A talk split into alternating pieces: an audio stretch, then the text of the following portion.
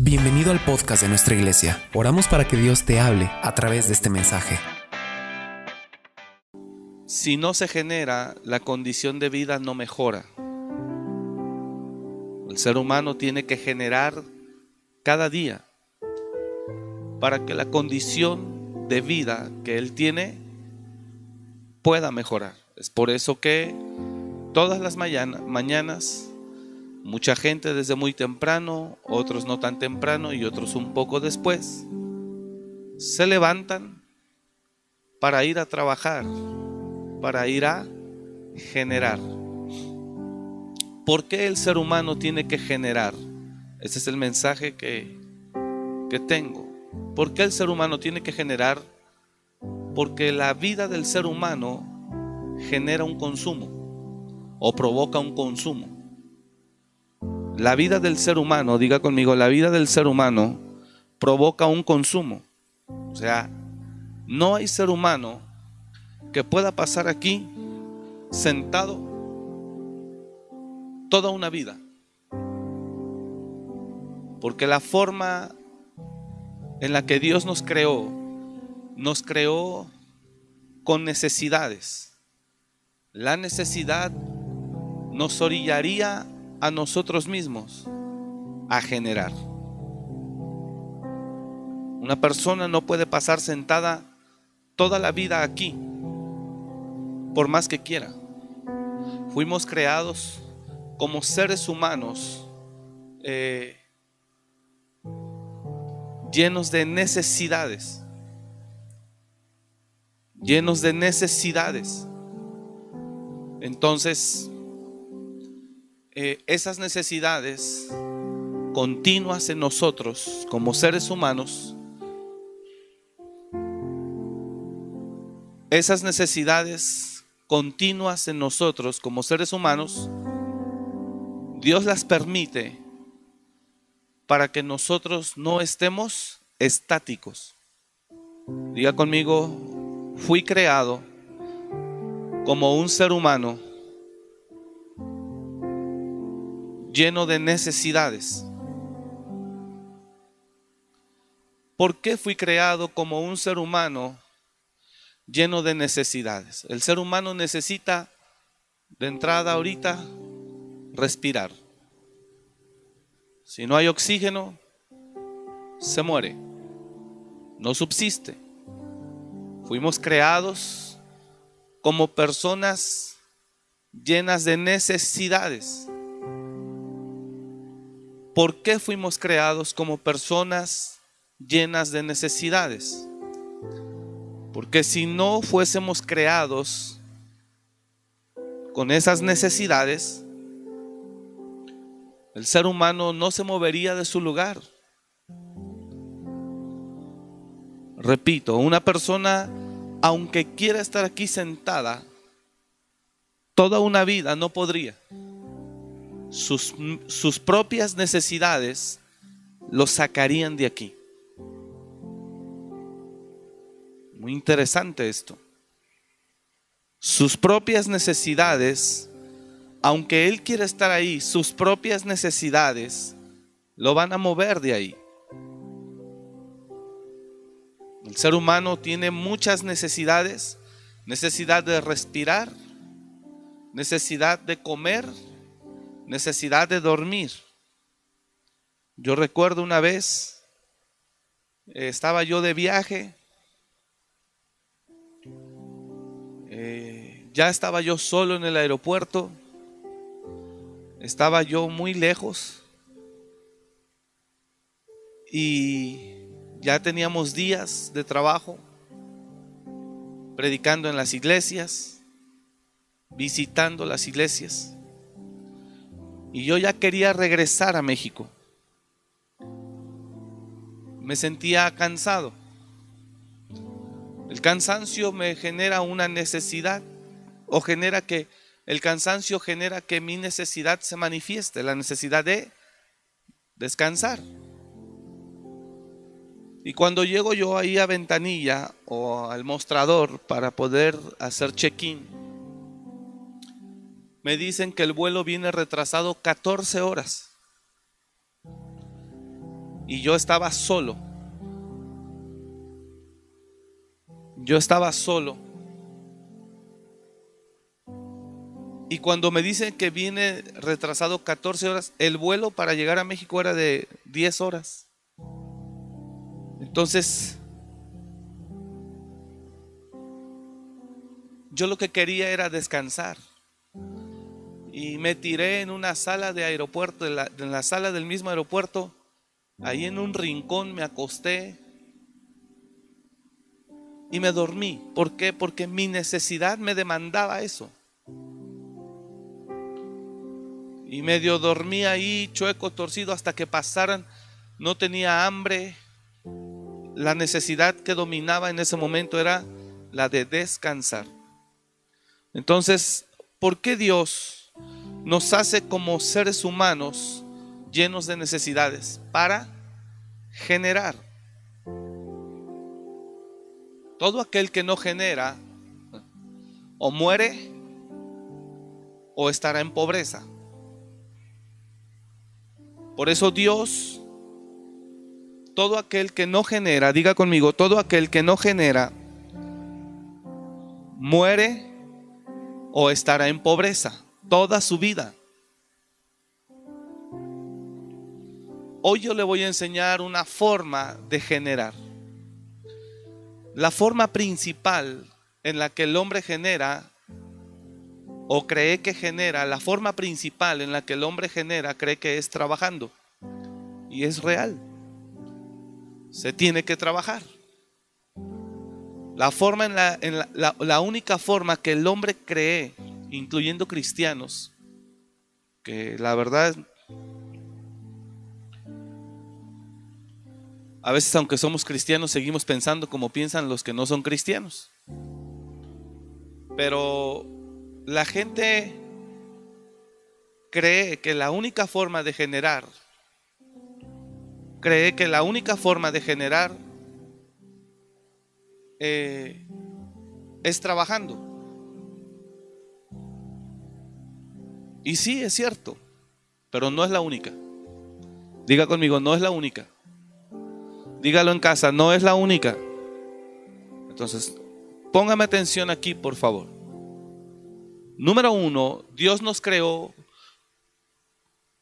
como personas llenas de necesidades. Número uno. Dios me creó, diga conmigo, Dios me creó como personas llenas de necesidades.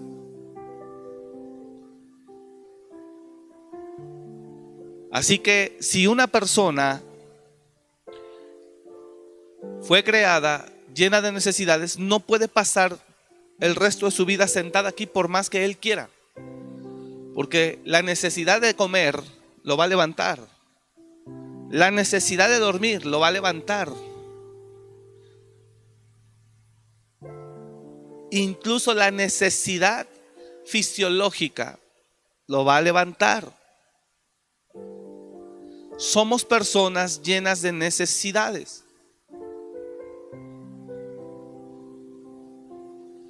hasta el más millonario, teniendo todo el dinero del mundo para que le hagan lo que quieran, aún así el dinero no lo puede ayudar para que él se levante a ir a la taza del baño. Él tiene que ir. Por muchos millones que tenga. Él no puede pagar para que alguien haga del baño por él. Él se tiene que levantar.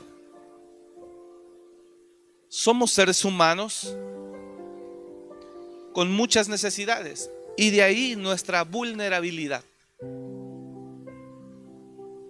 Somos seres humanos vulnerables, tan vulnerables, porque somos personas que necesitamos cada día para vivir algo. Y lo primero es oxígeno.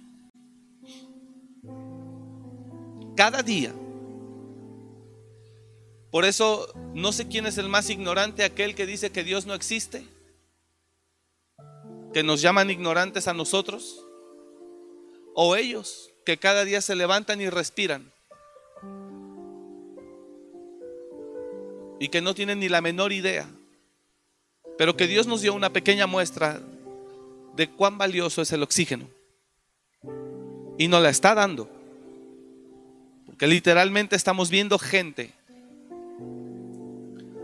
Eh, hablábamos con un hermano que su oxigenación estaba en 36, 38 creo. Lo llevaron en ambulancia a los hospitales para que lo ayudaran. Nadie lo pudo recibir. Ningún hospital lo recibió. Y lo tuvieron que regresar a su casa. Imagínese eso. Literalmente decir, cuando yo oraba por él, decía, Padre, no hay posibilidad humana que este hombre viva.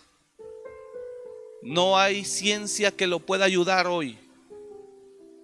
No hay nada, medicamento que lo pueda ayudar hoy, avance científico que lo pueda ayudar hoy. Ten misericordia.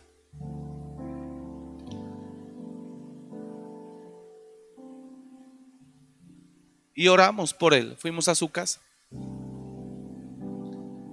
Entonces, tienes que entender que somos vulnerables. Diga el que está a su lado, tienes que entender que somos vulnerables. Ahí dígale a sus hijos, a sus jóvenes, adolescentes que se sienten Hulk, invencibles. Son, somos tan vulnerables. Y tienes que entender que somos vulnerables porque somos personas hechas a base de necesidades.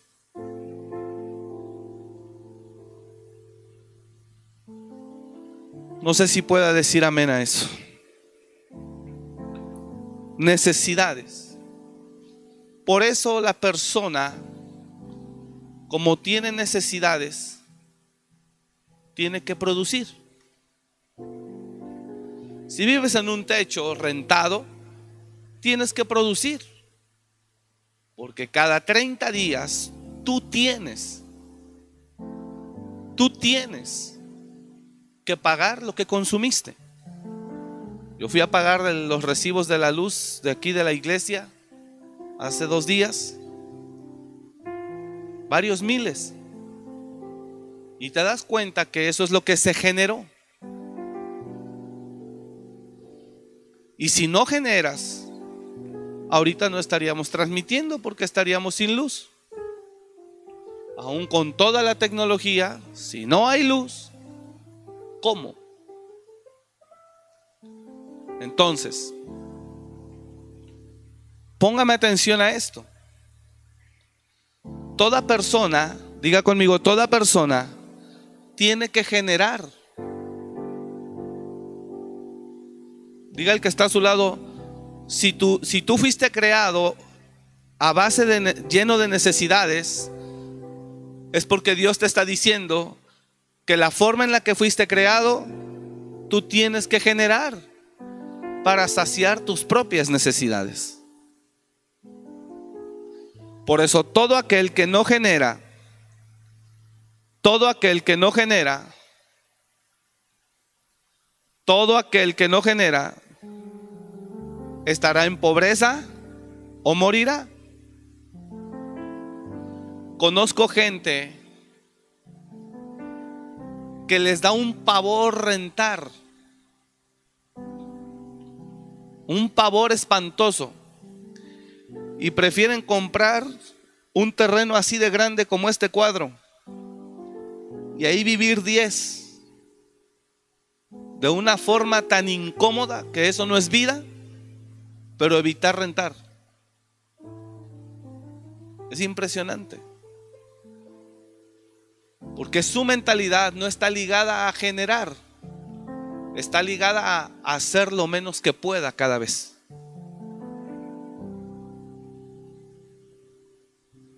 Hay gente que su mente está en eso. Rentar no es tirar el dinero, es vivir y disfrutar. No estoy diciendo que sea malo que usted adquiera una propiedad, está bien. Conozco gente que dice, no, no, no, no, no. Aunque estemos ahí en ese cuchitril, pero no vamos a rentar. ¿Sabe por qué? Porque rentar se convierte en una presión que te obliga a generar. Por eso. Por eso. Y conozco gente, hombres que llevaron a su familia a vivir a ese cuchitril. Para él estar más tranquilo. Estando joven y teniendo vigor y fuerza. Para generar, no, mete a su familia ese cuchitril. Para él tragarse sus caguamas a gusto. Y las tiene en ese cuchitril y a medio vivir y a medio comer. ¿Sabe cuál es la razón principal? Le pesa generar. Le pesa levantarse de la silla o de la cama. Le pesa cumplir con un horario. Le pesa esforzarse. Le pesa producir.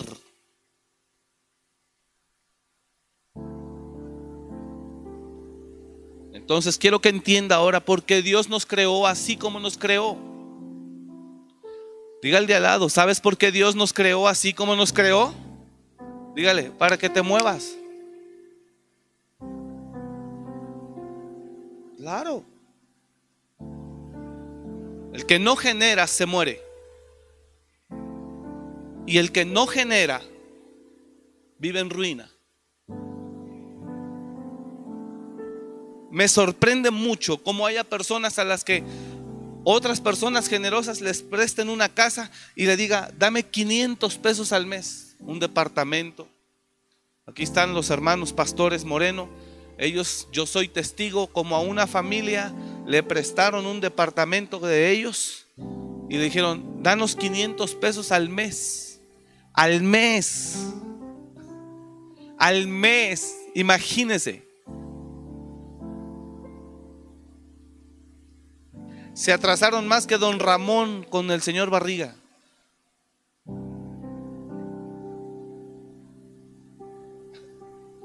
Eso no es que no hay trabajo, hermano. Eso no es que no hay trabajo. Eso no es que viven en Morelia y en Morelia no hay fuentes de empleo. Esa es una mentira. Eh, la visión de esas personas es, aunque viva de una manera miserable, pero quiero moverme lo menos que se pueda. ¿Sabes por qué Dios nos creó? ¿Sabe por qué Dios nos creó con una así como nos creó? Llenos de necesidades, el cuerpo necesita dormir, el cuerpo necesita comer, el cuerpo necesita respirar, el cuerpo necesita sanar, el cuerpo necesita desahogar, liberar, el cuerpo necesita, es necesario llorar también de vez en cuando, es necesario ir al sanitario y evacuar, es necesario dormir y descansar, es necesario comer y después de unas horas volver a comer y después de unas horas dormir y después de unas horas volver a dormir, pero también es necesario trabajar. Y perdóname, pero si alguno tiene miedo a generar o le pesa generar, bueno, entonces ¿por qué criticas al que trabaja y genera y tiene y vive mejor que tú mil veces? ¿Por qué lo envidias, lo criticas y hasta lo maldices y hasta le deseas que lo arruine? Mientras él se mueva, no podrá tu maldición operar en él. Jamás. Porque el que no genera envidia, el que no genera maldice. Solo quiero que te quede claro, ni siquiera es lo que quiero predicar. Pero solo quiero que le quede claro, solo quiero que le quede claro que somos tan vulnerables porque Dios nos creó como seres necesitados. Por eso el ser humano no sabe, aunque se siente invencible, poderoso, este, inminente. Cuando el ser humano, eh, aunque el ser humano se siente, el que no conoce a Dios, se siente poderoso, se siente, wow. Eh, dice Dios, no sabes que eres un miserable, ciego. Ahora se lo, dice Apocalipsis, ¿eh? así lo dice. Porque tú dices, yo estoy sentada como reina y no veré muerte, ni llanto, ni dolor. Este, aquí yo estaré muy bien. Mas lo que tú no sabes es que eres un pobre desventurado, ciego, desnudo, miserable. Ahora, ¿por qué Dios aplica esto? Póngame atención acá, por favor, escúcheme. Escúcheme. ¿Sabes por qué Dios nos puede zarandear cuando quiera y como quiera? Aunque te creas o el hombre se cree invencible.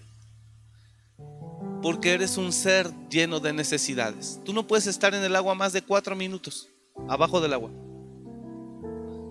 Tú necesitas salir.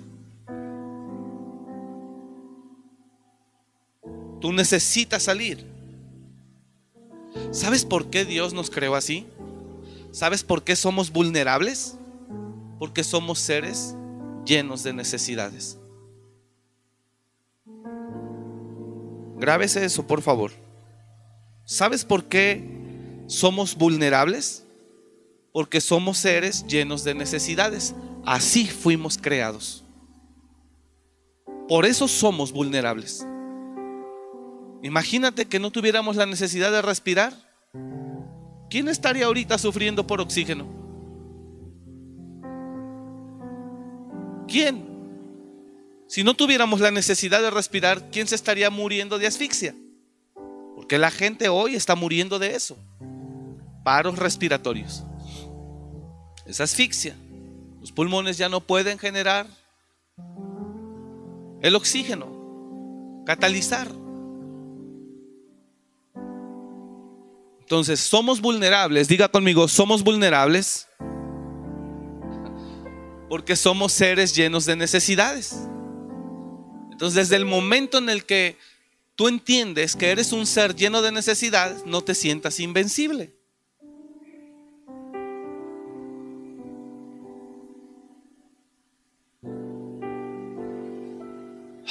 Jesús. Ahí va. ¿Por qué nos creó con necesidades? Para movernos, diga conmigo, para movernos. Pregunto, ¿por qué nos creó así como seres necesitados? Diga conmigo, para movernos.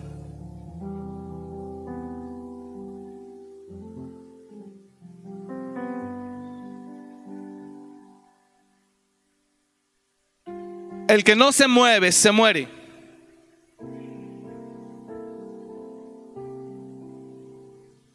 Somos tan frágiles en las manos de Dios porque somos seres necesitados.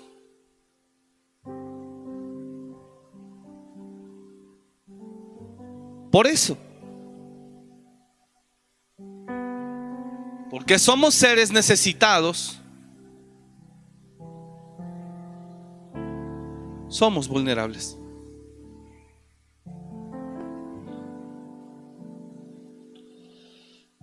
Jesús. Y fuimos creados con esas necesidades para movernos. Para movernos. Diga el de al lado, fuiste creado con esas necesidades para que te muevas, para que no estés en el mismo lugar.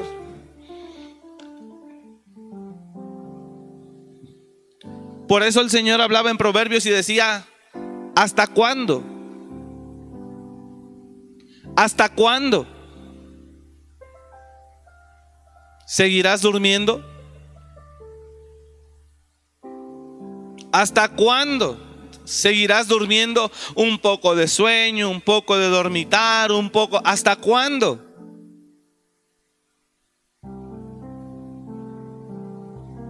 Y nos pone como ejemplo a la hormiga. Recién lo hablé o usé esta, esta, este, eh, eh, esta escritura. Pero mira cómo le dice, perezoso. Perezoso. En Costa Rica nosotros vimos a los perezosos. Ustedes los, los hemos visto todos en la televisión documentales, cómo se mueven. Es tremendo. Y Dios lo, lo, llama así, perezoso. ¿Hasta cuándo desearás el dormir?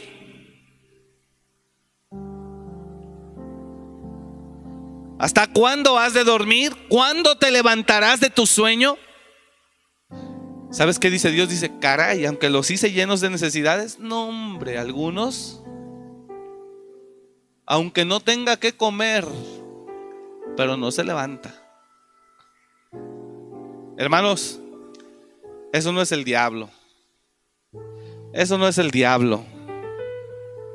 Ni sus demonios, ni su reino demoníaco, ni las tinieblas, ni que le estén haciendo brujería. Eso es no tener vergüenza.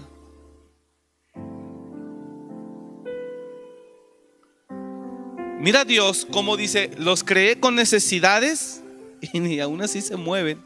Los creé con necesidades esperando que se va a levantar de ahí porque le tiene que dar hambre. Este dormilón le va a dar hambre. Y cuando se levante de su dormir, de, de estar durmiendo, se va a levantar, irá a la cocina, no encontrará nada ¿Sabes qué hacía? Se volvía a acostar.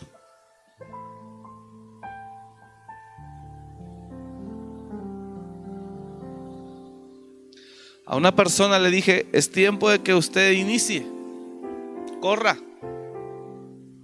Corra, es tiempo de que usted vaya. Desarrolle, ya no es un niño. Vaya, corra, sea hombre.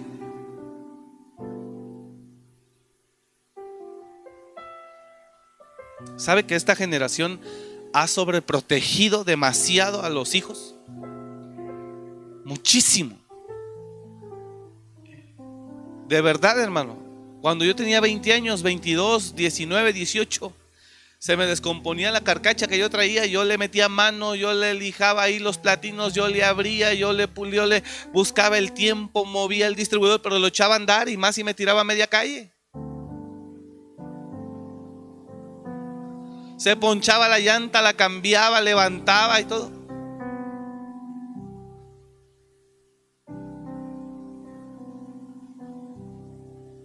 Y hoy muchas, la generación que está, que es la que tomará el dominio en los próximos 10 años, esa generación que está por tomar el, el, señorío del mundo en los próximos 10 a 15 años, no saben hacer nada físico, todo virtual.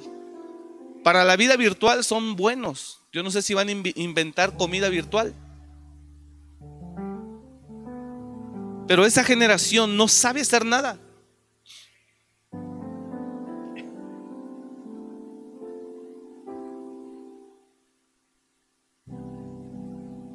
No sabe.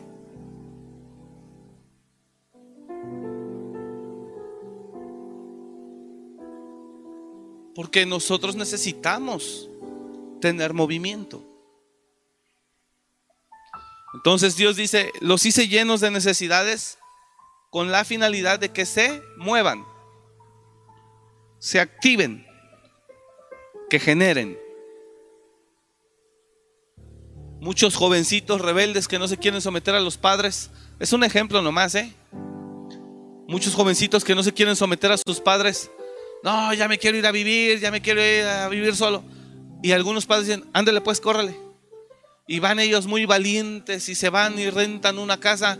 Y cuando llega el recibo de la luz y el recibo del agua, porque hasta wifi contratan, y el recibo del teléfono eh, y el recibo, entonces se daban cuenta que con sus padres era estar acostados viendo Netflix sin pagarlo. Pero ahora si querían ver, si querían tener Netflix en su casa, ya no podía estar acostado, tenía que ir a trabajar para poder pagar el Netflix. Y algunos regresaron, porque se dieron cuenta que lo que les pagaban ni siquiera le alcanzaba para comer o pagar techo.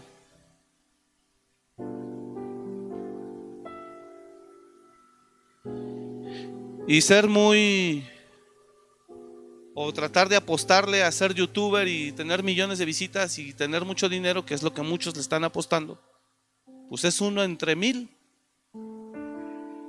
Es uno entre mil. Los que en verdad se hacen youtuber y en verdad viven de eso.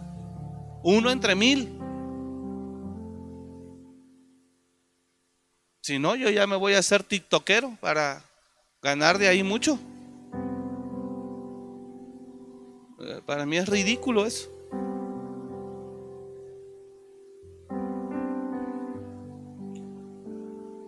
Entonces, yo le enseño esta mañana que fuimos creados así, con necesidades, con el propósito de no estar siempre en un mismo lugar. Que el hambre te levanta. Aún la cama cansa. Aún la cama cansa. De estar acostado ya no aguantas. Es más, el que está acostado por enfermedad le salen hasta llagas.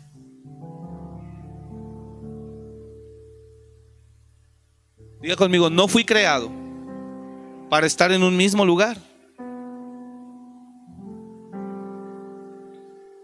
Por eso Dios le decía, perezoso,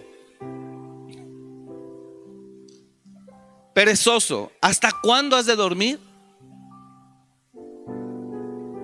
¿Hasta cuándo, cuándo te levantarás de tu sueño? ¿Cuándo? O sea, dice Dios, no puedo creer que teniendo necesidades tú sigas ahí echado.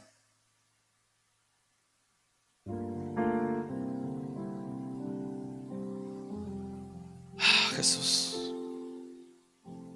Bien bonita la palabra, ¿verdad? ¿Cuántos dicen amén?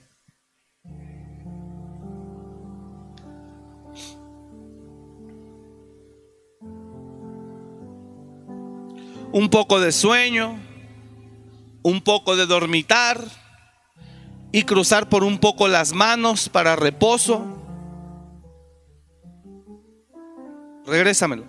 Un poco de sueño, un poco de dormitar y cruzar por un poco las manos para reposo. A ver, un poco de sueño y un poco de dormitar y cruzar las manos para reposo. ¿Qué reposa si está acostado?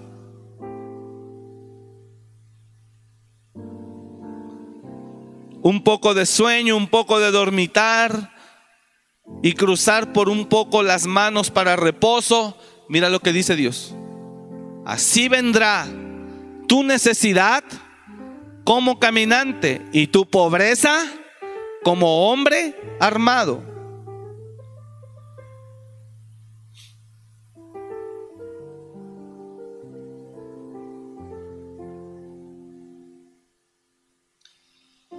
Aleluya.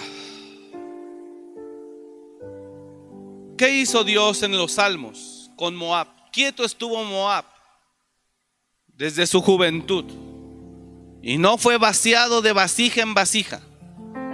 Quieto estuvo Moab desde su juventud y no estuvo y no fue vaciado de vasija en vasija. Por tanto, su sabor Quieto estuvo Moab, en los salmos también está. Jeremías 48:11. Quieto estuvo Moab desde su juventud y sobre su sedimento ha estado reposado. Mire, quieto y reposado. Y no fue vaciado de vasija en vasija, ni nunca estuvo en cautiverio. Por tanto quedó su sabor en él y su olor no ha cambiado. O sea, él llegó a tierra de bendición y ahí se quedó. Dijo, no, yo aquí me quedo. Siguiente verso. Por eso vienen días, dice el Señor, en que yo le enviaré trasvasadores que le trasvasarán y vaciarán sus vasijas. Qué tremendo. El Señor se lo suelta, dice, mira, estos están, están, están ahí. Dice, muévelos, muévelos. ¿Sabe por qué Dios deja la, la pobreza en mucha gente? Para ver si esa misma lo mueve. ¿Sabe que hay gente que dice, no, yo soy pobre, yo así nací y yo nací para ser pobre. Dios, sin, sin que entiendas que Dios deja que sientas la pobreza para que te actives.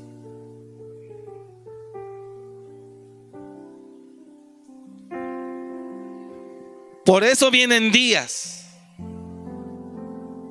Mire cómo Dios mira a Moab, la ve quieta Ve al pueblo de los moabitas quietos, reposados. No fueron vaciados de un lugar a otro. O sea, no hubo movimiento. El Señor los mira así. Y Dios dice, no, no puedo permitir que esto siga así. Así que vienen días, vienen días dice el Señor, en que yo enviaré trasvasadores que le trasvasarán y vaciarán sus vasijas y romperán sus odres. Vienen días. No sé si está entendiendo, dice Dios, no puedo permitir que siga así. No puedo permitir que siga así. Incluso si eres una persona mantenida, cuidado porque el Señor puede remover la fuente de la que, la que te está manteniendo, impidiendo que te actives y te pongas las pilas. Y si te la quita, pues a ver usted entonces qué hace. Así que o se pone las pilas o se pone las pilas. Hay gente mantenida en verdad hay gente mantenida.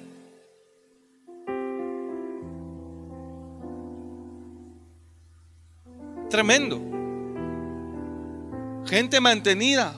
Hombres mantenidos que le dicen a su propia esposa, dile a tu papá que nos haga un préstamo. Dile a tu papá o a tu mamá que nos preste. Y es préstamo tras préstamo tras préstamo. Y la mamá o la suegra de ese hombre, por amor a los nietos, por no verlos mal, por amor a su propia hija, le manda dinero. Otros les va tan bien que hasta reciben esposa y de regalo casa. ¡Wow! Los padres le dan a la hija casa y el mantenidote ese hasta tiene esposa con casa. ¡Wow! Es bueno no bañarse.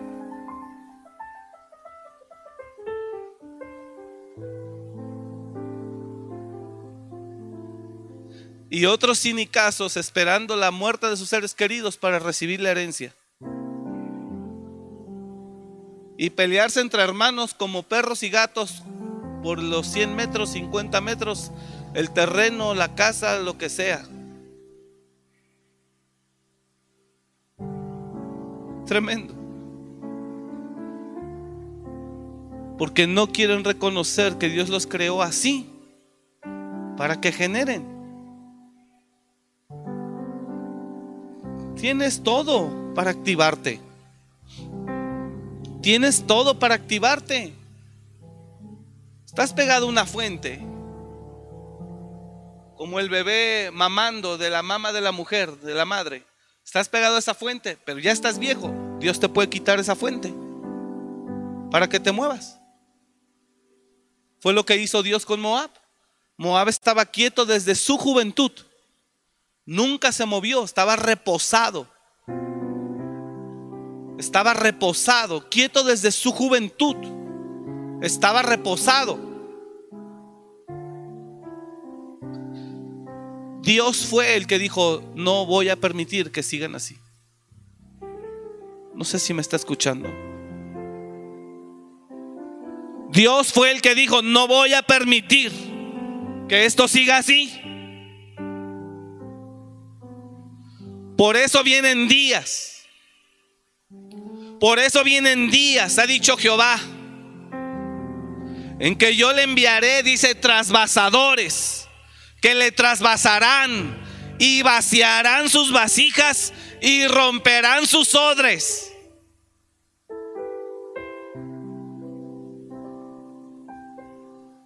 ¿Sabe por qué Dios mete a procesos a sus mismos ministros? Para que se actualicen y dejemos de estar hablando lo mismo. Te vacía para meterte a un nuevo odre o hacerte un nuevo odre para que venga un nuevo vino.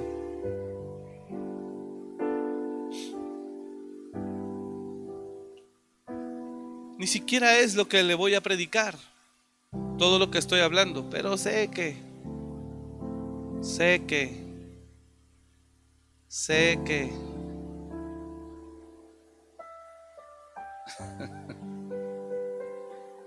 Le da un miedo, le da un miedo a la gente ir a rentar.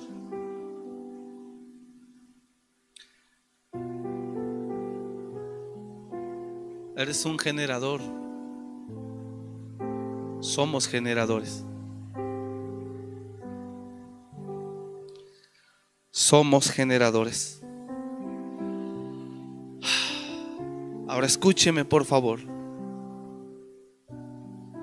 Si Dios nos hizo así, es porque Él quiere que nos movamos, que no estemos igual, que generemos. Estar en un techo, por mucho que sea la casa tuya, tienes que pagar un impuesto. Se llama predial.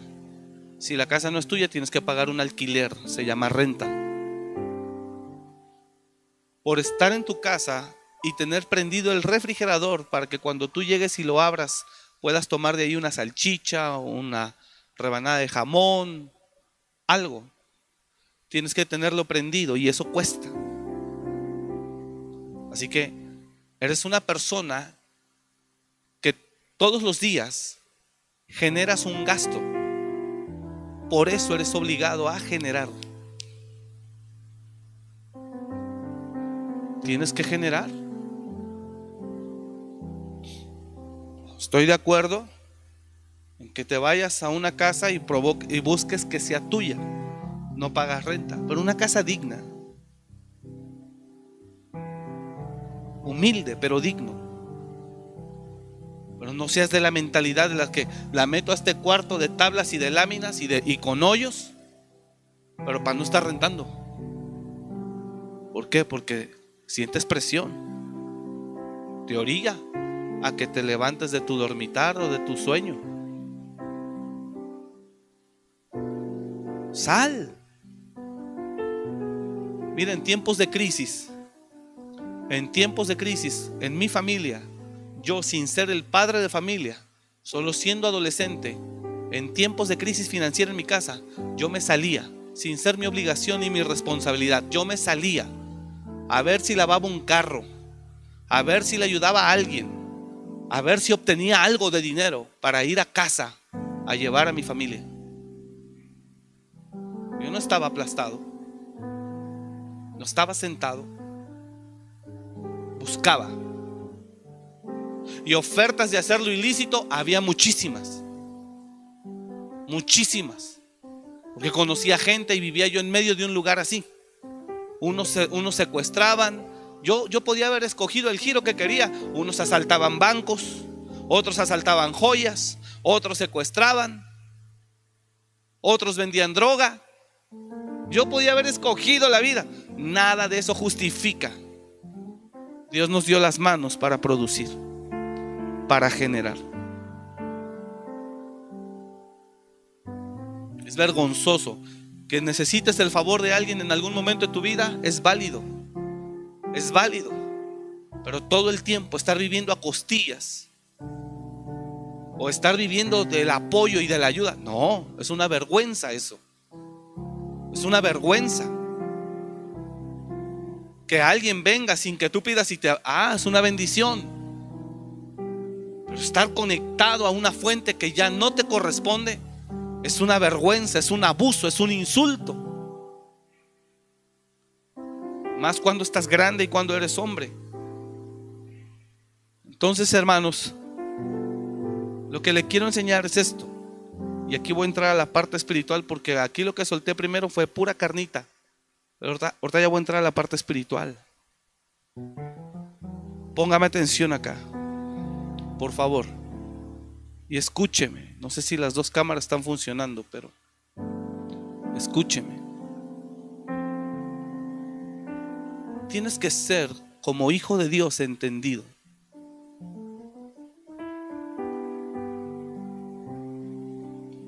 Así como fuimos creados como seres de necesidad, que eso nos orilla a producir o a generar,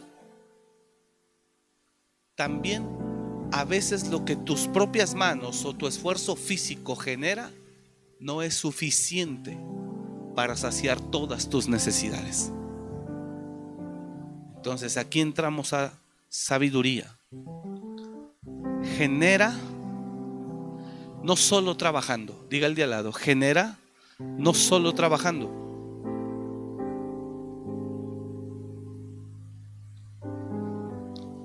Yo conozco gente que entiende bien que solo trabajando es como vas a salir adelante para cubrir sus necesidades. Tener para pagar la luz, la renta, el agua, el teléfono, el gas.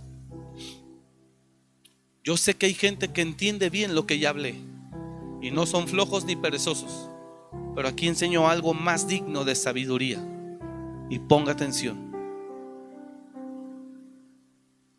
Conozco gente que trabaja 16 horas en dos trabajos y aún con lo que gana no es suficiente para cubrir todas sus necesidades. Entonces yo aquí le voy a enseñar un camino más excelente para que generes de una forma diferente y ayudes a tu esfuerzo físico. No sé si me está entendiendo. Diga el que está a su lado, ayuda a tu esfuerzo físico. Yo ya estoy avanzando en el mensaje y no sé si me está entendiendo. Esto está tremendo. Fuimos creados como seres de necesidades para generar. Ya quedó claro. Y la gente que entiende que tiene que generar, por más que se esfuerza, por más que trabaja, 18 horas al día, no alcanza a cubrir todas sus necesidades. Porque quiero que entienda esto y lo sepa de una vez por todas. Quiero que entiendas esto y lo sepas de una vez por todas. Aún tu máximo esfuerzo no será capaz de producir todo lo que tú necesitas. Grábeselo. Grábeselo. Hay gente que me ha dicho, ¿cómo le hace? ¿O cómo le haces? Ponga atención. Hay gente que sí quiere prosperar y estar mejor, pero no puede. Hay gente que sí quisiera, pero luego luego se desanima y dice, "No, pues es que yo no, a mí no me alcanza." Por eso el mensaje de este día se llama genera. Pero la verdadera intención del mensaje no es que, que generes como lo que hablé en un principio, trabajando, moviéndote. No. Que generes de forma espiritual para que en verdad se complete lo que tú verdaderamente necesitas. No sé si me está entendiendo lo que estoy hablando. Entonces, antes de decirle, le repito esto. Tus necesidades son mayores que lo que tu esfuerzo físico puede producir. Eso es real. Hay gente que tiene un sueldo quincenal y su esfuerzo físico le otorgó un sueldo quincenal. Y hay gente que con lo que su esfuerzo físico produjo esos 15 días, no le alcanza para librar la quincena. Eso significa que tu esfuerzo físico, por mucho que produzca, siempre será inferior a tus necesidades. Diga conmigo, el esfuerzo físico no es suficiente para cubrir todas las necesidades. Mire, ejemplo, usted ha trabajado y se ha esforzado físicamente. Note que ya avancé en el mensaje y ya dejé atrás la primera, la primera etapa, el primer desarrollo. Usted se esfuerza en trabajar en su casa. Perdón, en trabajar, esforzarse y lleva para comer y lleva para cubrir los, los servicios de casa. Y aparentemente está bien. Pero con el paso de los años, la humedad en su techo de su casa se comienza a manifestar. Usted trabajaba para cubrir la necesidad diaria del sustento, la comida. Pero ahora usted ya tiene un problema aquí, en el techo, y requiere una inversión de 3 mil pesos para impermeabilizar. En el mismo tiempo también el boiler ya requiere cambio. Ya no prende. El plomero dijo que es necesario reemplazarlo. Usted le empezó a meter leña. Entonces también el portón, la puerta está caída y requiere ser soldada con el paso de los años. Entonces te das cuenta que tu esfuerzo físico te dio si bien para cubrir tus necesidades primarias, pero aún sigues con necesidades. Y eso te va a tener que llevar a sacar un préstamo en tu mismo trabajo para que saques esos 5 mil o 7 mil que ocupas para invertir en eso. Y hay gente que no, que hasta que literalmente el hoyo que ya hizo la humedad en el techo de su casa ya le permite que hasta un rayo de luz entre. Hasta entonces.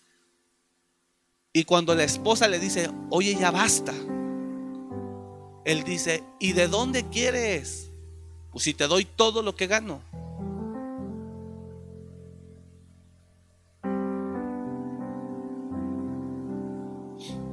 Entonces, la gente tiene que entender que lo que generan sus propias fuerzas no es suficiente para cubrir todas sus necesidades. De manera que tengas para comer bien, que tengas para estar bien y que si hay algún desperfecto en la casa, en el auto, ¿cuánto tiempo has traído el auto empujándolo porque no has tenido para comprar la batería?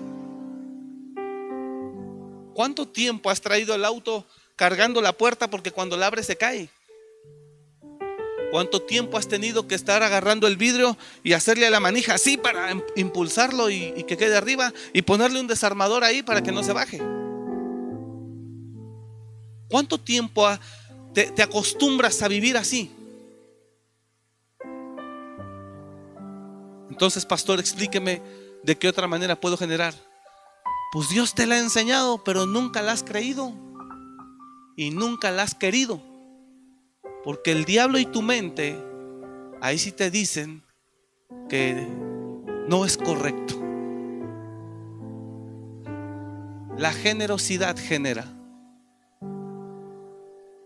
Si fueses generoso, eso ayudaría a tu, a tu economía y a lo que tus manos producen.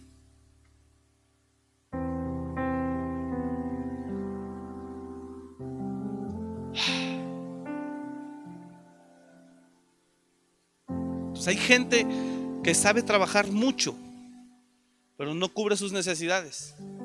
Sabe trabajar mucho, mucho y se mata trabajando, pero no sabe dar. Esa es su falla. Esa es su falla. ¿Estás entendiendo? No sabes dar.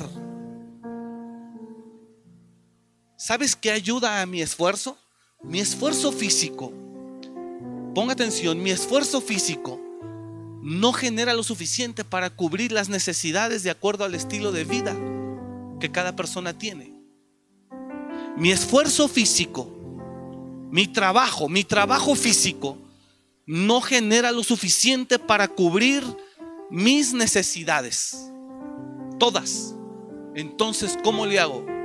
Busco ayudarme con otra fuente de empleo perdón de ingreso? Porque esa es la mentalidad de muchos. Quiere tener un taxi, quiere tener una combi, quiere tener un cuarto en renta, quiere tener una tienda de abarrotes y aparte su trabajo.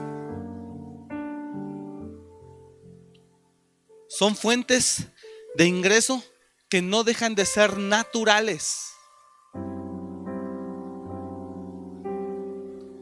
Y en lo natural no existe la multiplicación en lo natural no se manifiesta lo sobrenatural.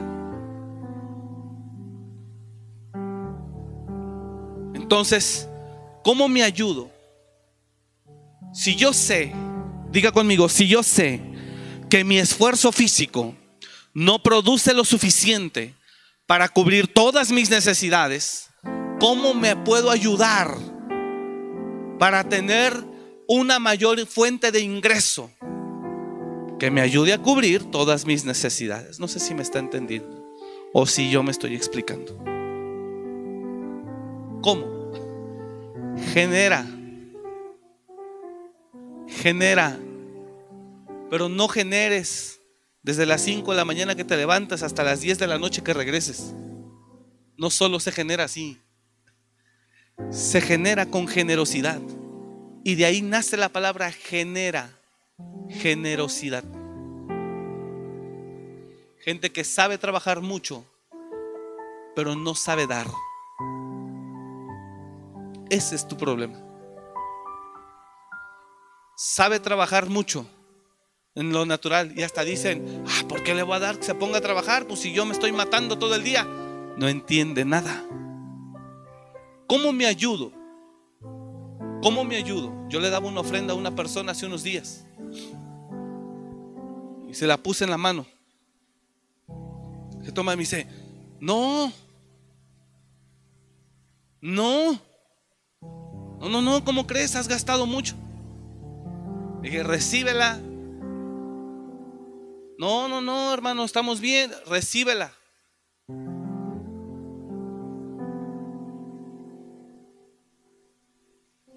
Le digo la verdad. No se la di por él. No se la di por ayudarlo a él. Se la di porque yo necesito generar. No me entiende. Y le digo algo, lo tengo tan comprobado que he sido capaz de pedir prestado aquí para ir a dar allá. Acá. Lo que voy a generar me va a dar para pagar la deuda que pedí.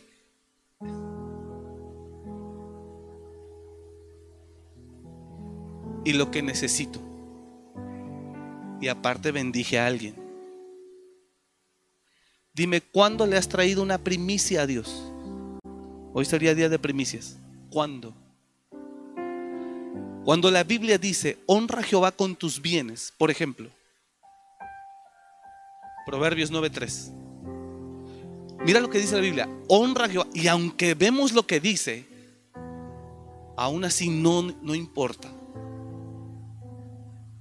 Por eso el mensaje de este día se llama genera.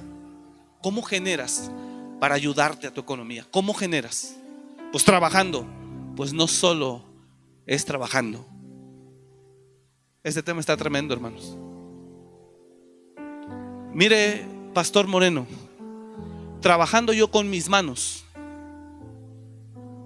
que es atender gente, mi trabajo, venir y predicar, también leer la escritura en mi casa, buscar a Dios.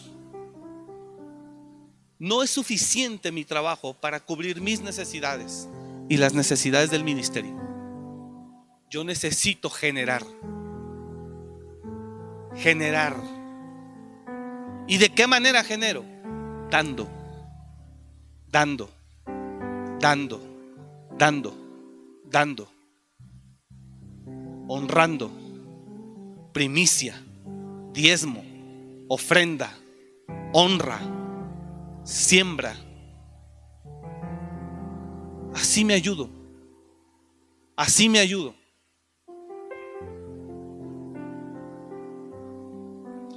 Hay un hermano, un joven, le damos una ofrenda mensual para que se pague la universidad. Y me escriben eh, el jueves. Me escribió el jueves. y me envió un mensaje él. Hola pastor, porque yo le he dicho a él, hijo, tú recuérdame que ya me toca, que ya es el mes, pero recuérdamelo, no tengas pena, recuérdamelo porque a mí se me va. Sí, pastor. Entonces cada mes él me envió un mensaje, paz, ya es fin de mes, ¿puedo pasar a su oficina? Sí, hijo, pasa. Y nosotros sembramos una semilla mensual en, en ese muchacho, que yo he visto su esfuerzo, su trabajo, su corazón, cómo se ha mantenido. Yo siembro, hermano, y nosotros sembramos, pero no sembramos en mequetrefes, ni sembramos en gente gandalla. Sembramos en gente que se esfuerza y les ayudamos. No sembramos en cualquier mequetrefe flojo. Entonces, me, me manda ese mensaje el jueves. Y este, y, yo no le respondí, se, me, no sé qué pasó, me llegaron más mensajes o me entró llamada y pues los van empujando los que llegan. Si le mando, si me manda un mensaje y usted ve que ya lo vi, pero no le respondí, vuélvamelo a recordar para que suba a los que van llegando porque se quedan abajo, en serio. Entonces no le contesté y yo creo que el muchacho pensó otra cosa.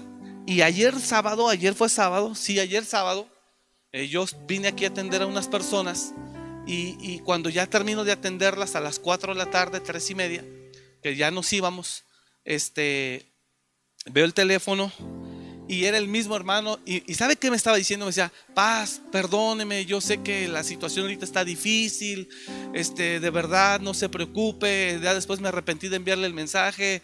Yo debía entender que, pues, que ahorita la verdad tal vez no hay la posibilidad, porque, pues, yo sé que las cosas están complicadas. Y así me dejó un audio de voz, un mensaje de voz. Entonces yo le contesté, le dije, hijo, no, nada que ver, perdóname, se me olvidó responderte. Se me olvidó responderte ven por la semilla o dame una tarjeta y ahorita te deposito.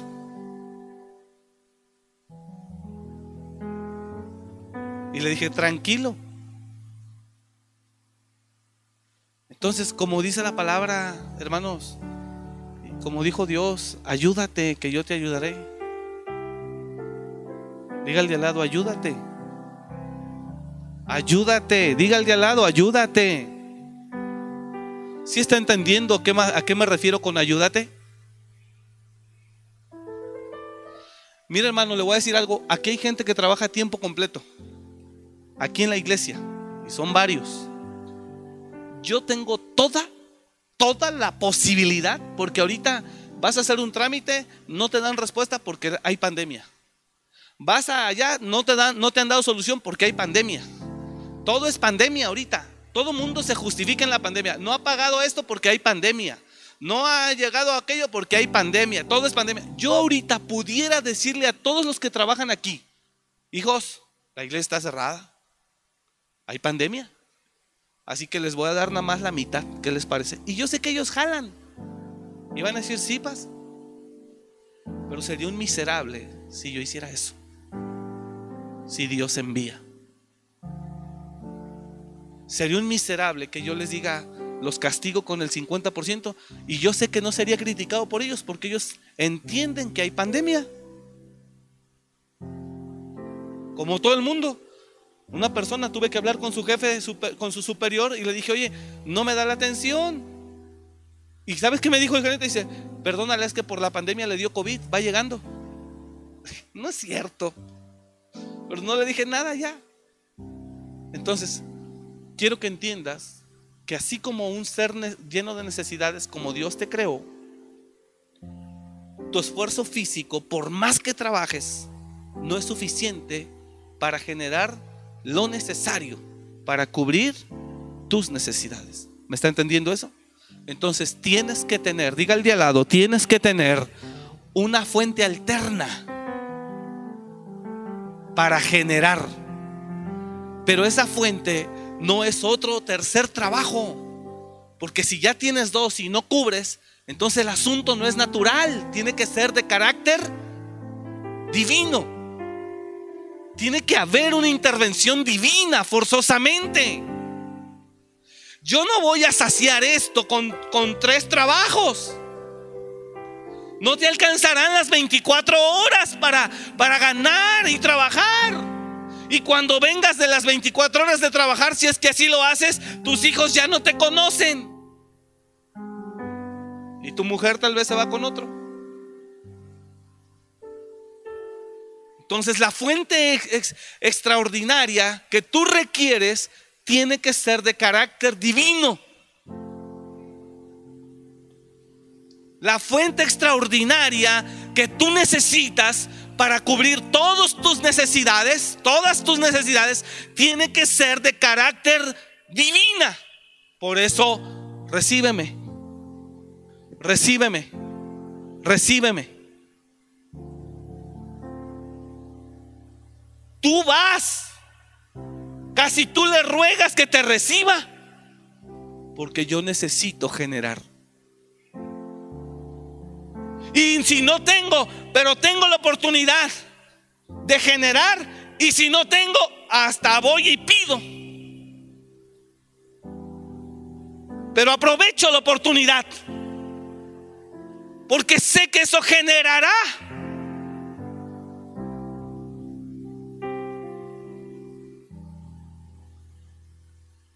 Genera. Genera, genere, genere. Pero no matándose 18 horas. Genere, genere, genere. Póngase a pensar dónde puede tirar semilla. Póngase a pensar dónde puede tirar bendición. Póngase, póngase. Genere. Porque usted necesita. Deje de estar mamando de la mama de una persona que no debe. Gente que quiere que le den todo. Que Genere usted. Porque Dios es capaz de enviarle trasvasadores. O Dios es capaz de cortarle la fuente. La fuente. No, ya basta. Imagínate. Este huevonzazo, este flojonazo. Y, y todavía chupando. Recibiendo. No, espérame. Está completo. Peludote, completo. Póngase a generar. Ah, pero son los primeros que están listos para mamar de la mama de la mamá. O de quien puedan. Pero pregúntales de dar. Pregúntales si alguna vez trajeron honra. Si alguna vez dieron primicia. Si alguna vez dieron ofrenda. Si alguna vez han ayudado. Pregúntale. No sabe qué es eso. No tiene vergüenza. Son miserables. Tremendos, man. Pero para chupar. Oye, el niño puede mamar, pero el, niño puede mamar, pero ya el adulto no. El, niño, el bebé puede mamar de la, de la mama de la mamá. Pero ya el adulto no. Ah, qué ridículo te verías ahí pegado al seno de tu mamá chupando y tú con 30 años. Eso es para un bebé.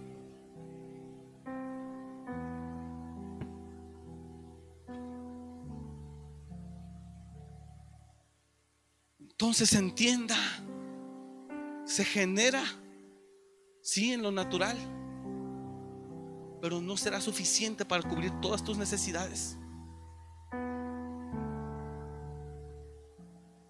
Tienes que aprender a generar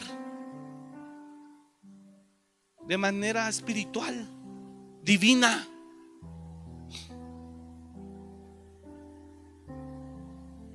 Corra, vaya, sea hombre. Corra, vaya, sea hombre.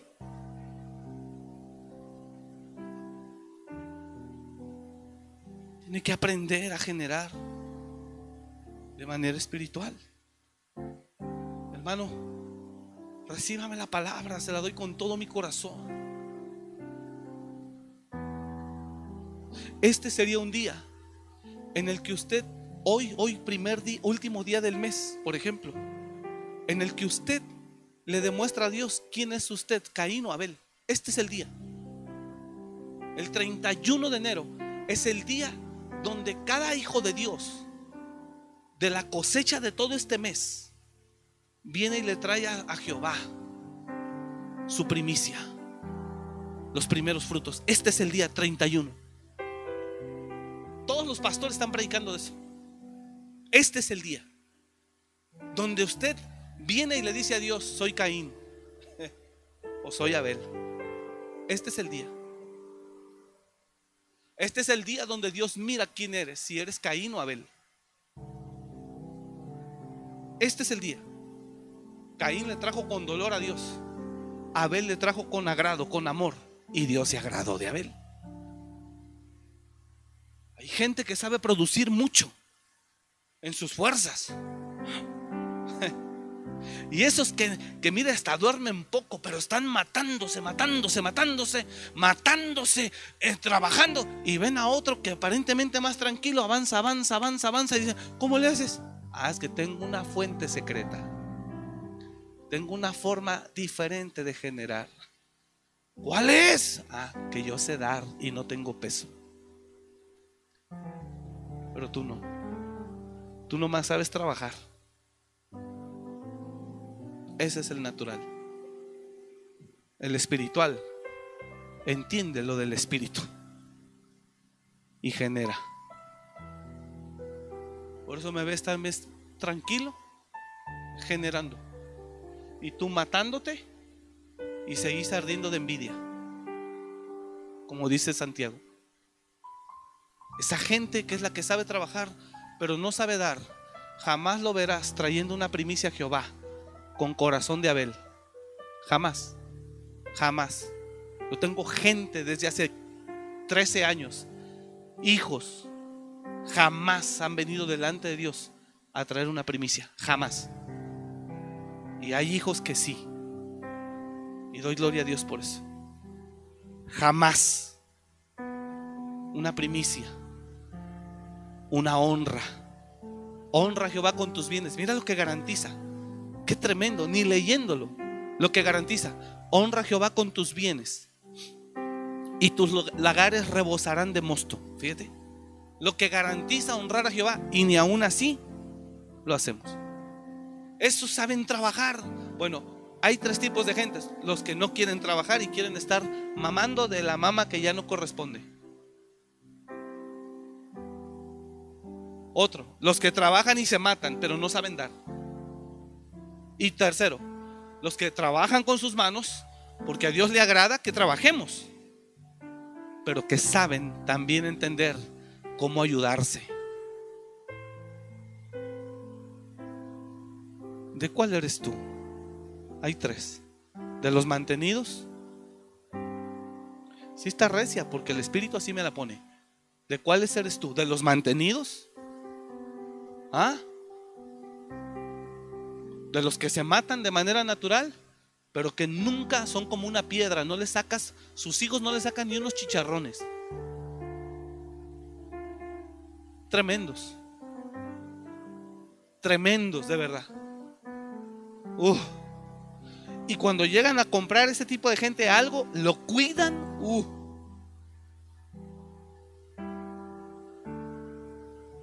Conozco unas personas cuando era niño. Los papás de un amigo. Vamos para que veas. Los papás de un amigo. Se compraron en aquellos años, año 90, año 90, 91, una camioneta Ichiban ¿Se acuerdan de esas? Las reemplazaron las Urban y todas esas. Bueno, la Ichiban, año 91, roja, bonita. Eran tan tacaños. Jamás la usaron. De la agencia la metieron a la cochera y la taparon con una funda.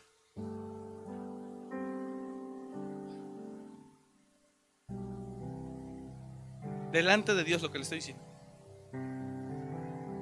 Mi hermano Blanco los fue a ver hace unos, le estoy hablando que eso fue en el año 90, los fue a ver hace unos, no sé, 5 o 7 años.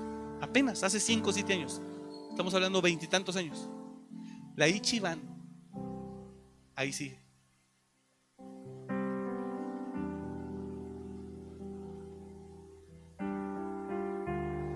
Yo a un carro en un año le meto 100 mil kilómetros.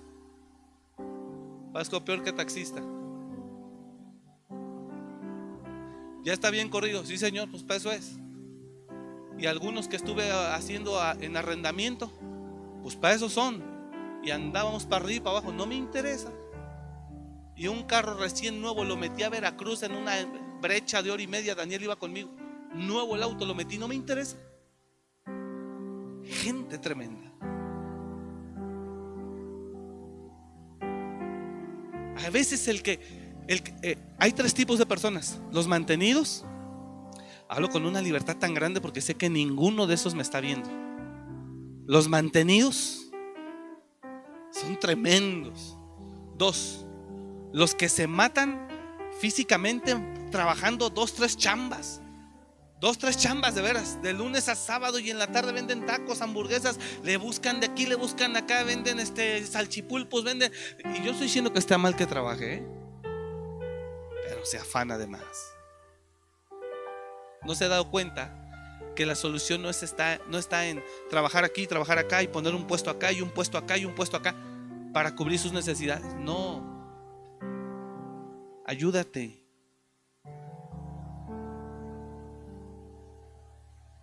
Ese tipo de personas las que se matan cuando llegan a comprar algo, si compran una pantalla ahí en Coppel, no le quitan ni los zules.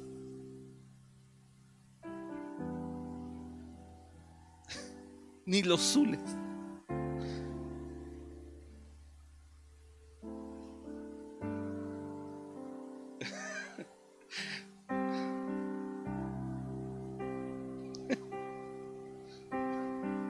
Es que el camarógrafo se está riendo, hermanos. Ni los zules le quita. Dos, guarda la caja con los uniceles. Y es tan, tan avaro, tan duro como una piedra, que cuando la llega a vender, no le quiere perder nada.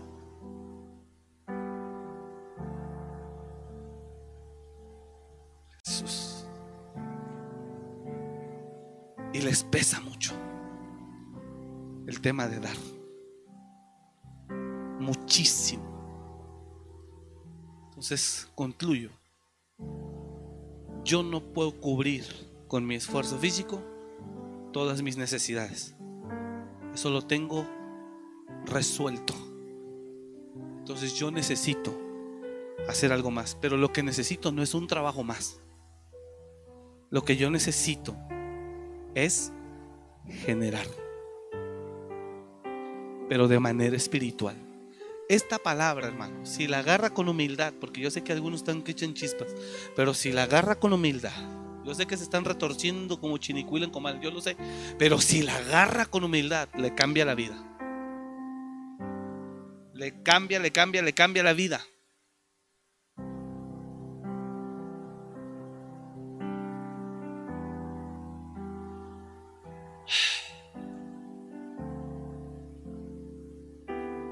Ayúdate. Diga al de al lado, ayúdate. Tan lejísimos aquí uno de otro.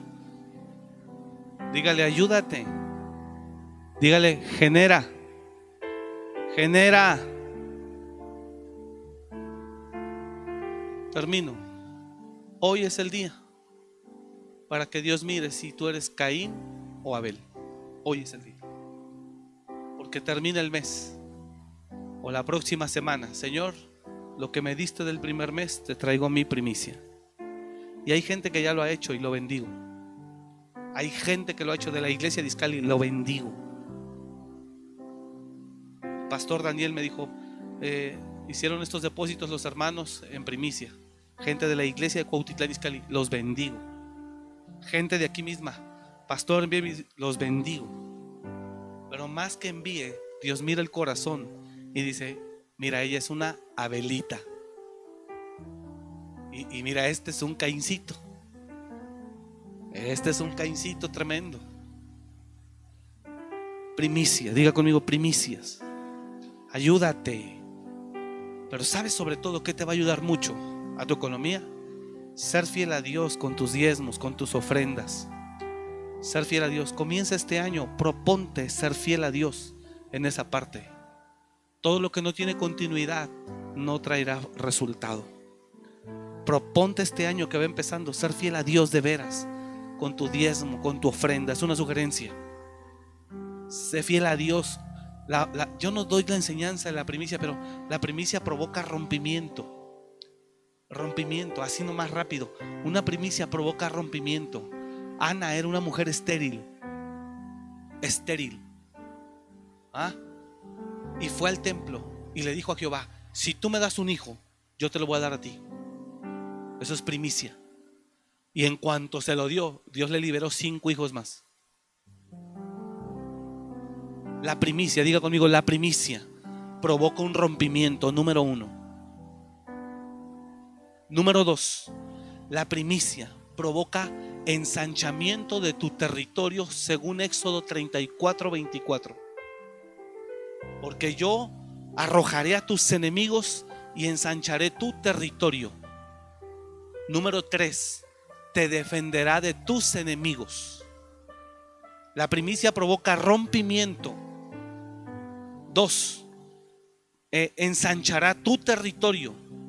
Tres, te defenderá de tus enemigos. Cuatro, aunque te maldigan, no prevalecerá la maldición. Nadie codiciará tu tierra, dice ahí mismo.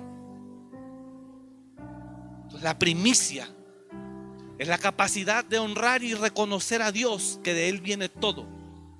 Pero la primicia provoca un efecto favorable a ti y a tu casa, de protección, de ensanchamiento, de multiplicación. La primicia provoca un efecto en tu vida de rompimiento. Lo que estaba atorado se libera. Ana estaba atorada en el anhelo de tener un hijo, pero era estéril. Y cuando ella le dijo a Dios, te daré la primicia, así que si me das un hijo, ese hijo será para ti. ¡Pum! Rompió. Liberó las trompas, liberó no sé qué hizo Dios ahí en ella, pero le dio un hijo. Y ella cumplió con la primicia. Y después Dios le liberó otros a ella. Entonces la primicia no es cualquier cosa. En la primicia Dios se da cuenta si somos Caín o Abel. Según el corazón con el que vengamos a Él. La primicia le dice a Dios quiénes somos, qué corazón tienes, si el de Caín o el de Abel. La primicia genera un rompimiento, protección, ensanchamiento.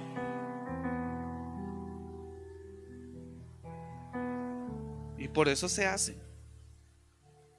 La primicia es la capacidad de reconocer que todo viene de Dios, de Jehová. Pero no solo es la primicia. Propóngase ser fiel en sus diezmos y ofrendas este año, con continuidad, para que haya un pacto perpetuo. Y ayúdese, ayúdese. ¿Cómo? A cubrir todas sus necesidades con un ingreso sobrenatural. ¿Cómo? Ayude. Por eso le dije yo en el culto pasado, en la medida de lo posible, ayude, ayude, ayude, ayude. Porque usted está generando. Diga conmigo, sembrar.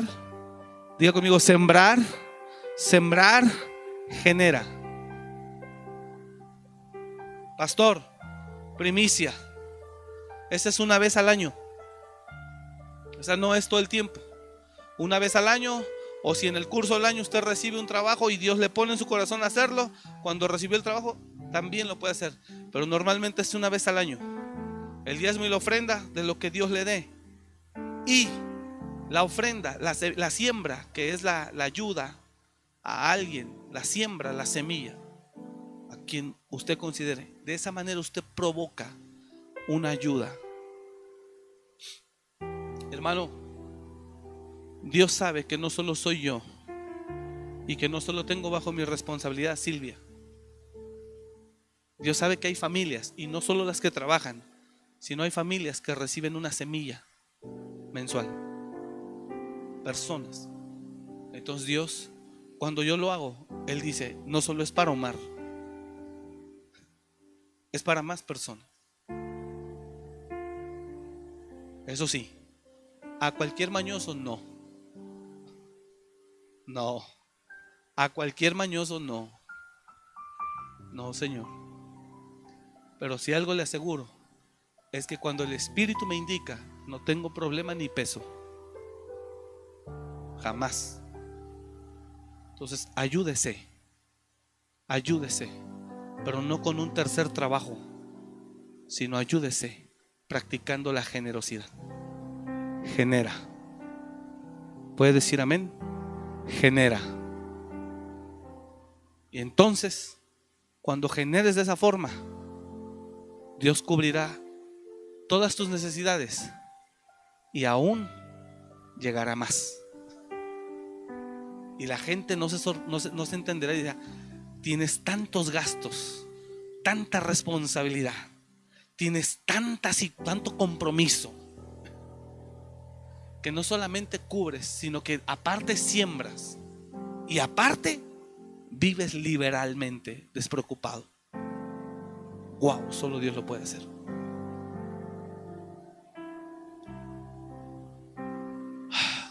Por favor, reciba la palabra. Sé que estuvo bien fuerte, pero recíbala. Y le sugiero, compártala.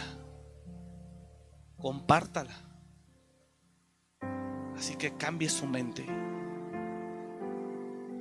Si, si Dios te orilla a rentar, es para provocar que te muevas. Genera de manera natural. Trabaje. Pero ayúdese dando. Te dará mucho más. Producirá mucho más. Darle 100 pesos o 200 pesos o 500 o 1000 o cinco mil o lo que sea a quien sea, a quien el Espíritu indique. Le digo algo, lo beneficia a él, al que lo recibe, pero me beneficia más a mí. De ese tamaño. Es una fuente invisible de ingreso sobrenatural, impresionante. Y tiene, y tiene, y tiene, y tiene, y tiene.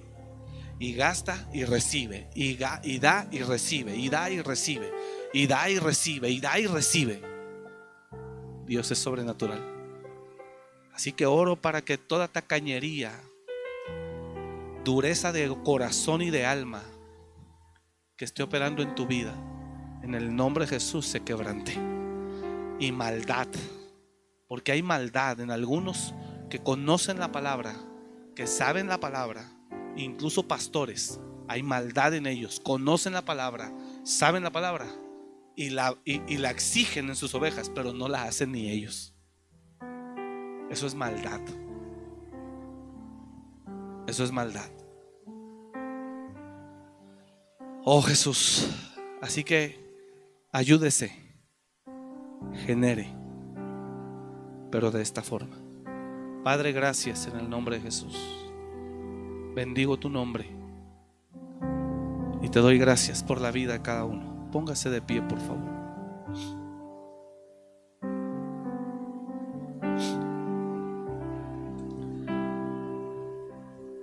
Yo te ruego, Señor, que esta palabra quede en el corazón de tus hijos.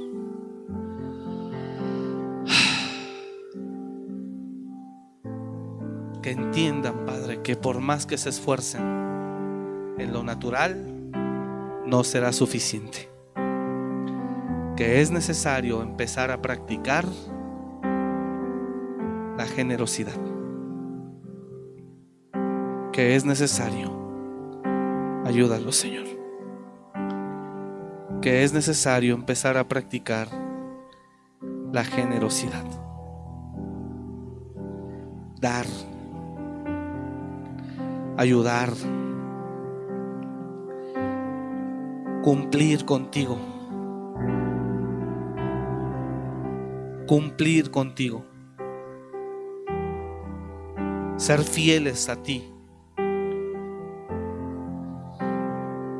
Ser fieles a ti cumplir contigo, con diezmos, con ofrendas, con primicias. Honrar a quien es digno de honra. Y ayudar al que necesite. En el nombre de Jesús. En el nombre de Jesús. Guárdanos del egoísmo.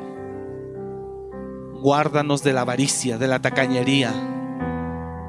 Guárdanos de la maldad Guárdanos de la dureza. Guárdanos del espíritu de Naval.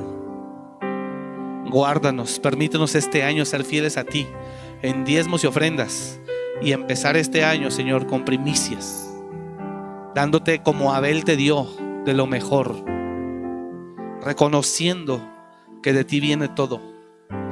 Y ayúdanos a andar por este año, andar por el camino todo este año 2021 Ayúdanos a andar en este camino, dando, ayudando, en el nombre de Jesús, no mantenidos, ayudando gente que en verdad se esfuerza y que merece una ayuda. En el nombre de Jesús. En el nombre de Jesús. En el nombre de Jesús. Te doy la gloria, Padre, en esta tarde y alabo tu nombre. Te doy la gloria en el nombre de Jesús. Y te alabo, Dios. Dígale a Él, permíteme ser fiel a ti. Permíteme este año ser fiel a ti verdaderamente. Porque lo que no tiene continuidad no tendrá buen resultado. Permíteme este año ser fiel a ti verdaderamente, Señor con mis diezmos, con mis ofrendas. Empezar con mi primicia. Permíteme este año reconocer a las personas, Señor, que han sido clave en mi crecimiento, en mi avance, y ayúdame a poder reconocerlas y honrarlas. Ayúdame, desde luego honrándote a ti primero, que eres digno de gloria y alabanza. Y ayúdame, Señor, a ser un hombre generoso, dador, dadivoso. Ayúdame a ser un hombre sensible, un sembrador, un sembrador. En el nombre de Jesús. Y yo sé, Señor, que lo que trabaje con mis manos aumentará por la generosidad. En el nombre de Jesús. Gracias, Padre. Te doy la gloria esta, esta tarde. Y te alabo con todo el corazón. Y te alabo con todo el corazón, Padre. Y te pido que guardes nuestros corazones de toda dureza, de toda maldad. Porque, eh, porque Caín, Señor, fue malo. Y perdón que lo diga, Padre, pero hay mucha gente que en verdad viene, pero viene con dolor, viene con enojo, viene con dureza, viene con maldad. A cumplir obligadamente cuando tú amas al dador alegre. Ayúdanos, Padre, en el nombre de Jesús. Ayúdanos en el nombre de Jesús. Guarda nuestro corazón de la avaricia, de la envidia, del egoísmo. Guarda nuestro corazón de la envidia, de la avaricia, del egoísmo, de la dureza, de la maldad, de la tacañería, de la, de, de la dureza, Padre, en el nombre de Jesús que no nos deja. Ayúdanos, Señor a dejar de ser abusivos, encajosos, deshonestos. Y que podamos entender que tú nos has dado la capacidad para poder producir de dos formas, natural y espiritual. Que podamos entender que nos has dado la capacidad de producir de dos formas, natural, trabajando, esforzándonos pero también de manera espiritual, dando y ayudando, entonces cubrirán nuestras necesidades y más que ellas, y aún más. En el nombre de Jesús.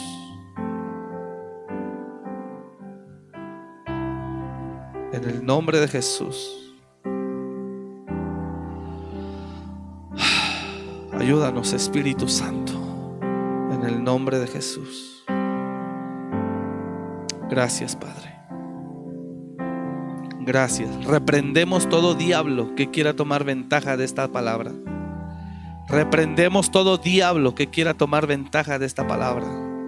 En el nombre de Jesús, reprendemos todo diablo que quiera, Señor, levantar la voz en el nombre de Jesús. Lo atamos y declaramos, Señor, que no tiene poder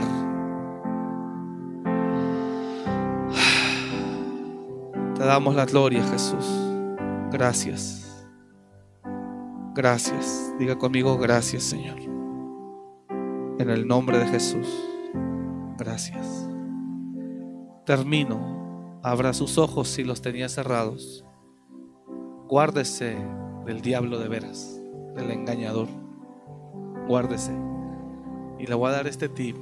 Solo nada más quiero que veas que todo aquel cristiano que habla pestes cuando se habla de finanzas, mira su condición. Del del mundo no, porque ellos no saben. Pero el cristiano que habla pestes de las iglesias, de los ministros, del cristiano que habla pestes de las iglesias o de los ministros, cuando se habla de este tipo de mensajes, mira su condición. Son los primeros que viven en ruina son los primeros que su condición financiera es una ruina. Ellos son el testimonio de creerle al diablo, para que se dé una idea. Y el que quiera creer, créalo. Y el que no, nadie lo está obligando a nada. Que Dios le bendiga. Gracias por escuchar este mensaje. Comparte y suscríbete. Para más información de nuestro ministerio visita www.amoryrestauracionmorelia.org.